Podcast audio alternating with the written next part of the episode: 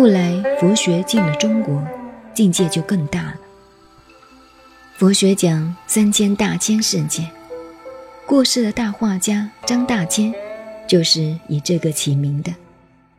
张大千当过和尚，他自己知道大千世界的道理，才起名大千。佛学的宇宙观把一个太阳系称为一个世界，一个太阳系。太阳带领了九个卫星，地球也在内。最近又发现了一个，总共十个，称为一个世界。一千个太阳系统的世界就叫一个小千世界。我们这个太阳，在这个世界里边是面积最小、寿命最短的一个。但是由这个太阳系统来看，科学家。便不得不向释迦牟尼投降了，这就是佛学的高明之处。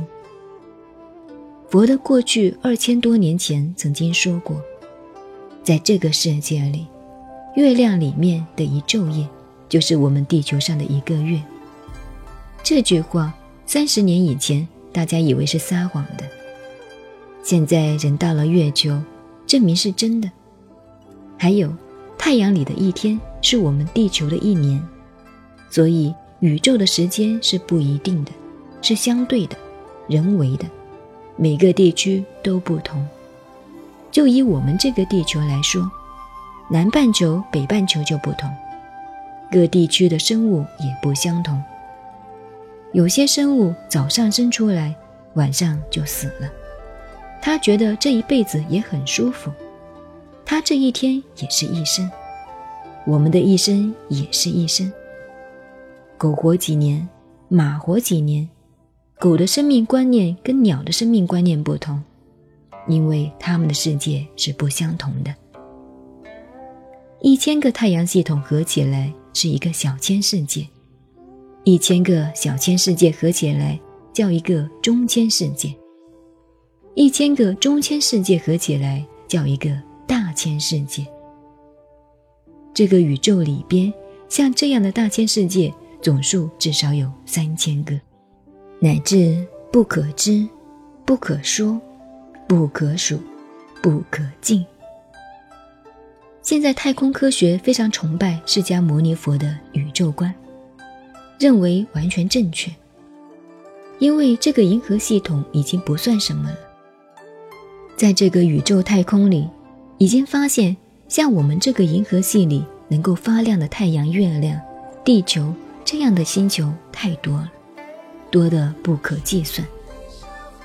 所以这个宇宙观，我们过去老祖宗只讲到十日并出，那已经相当大了。汉朝以后加入了佛教，使宇宙观更扩大到了三千大千世界，可见宇宙之大。不管哪一种宇宙观，都离不开这个太阳系。这就是日月之道，真明者也。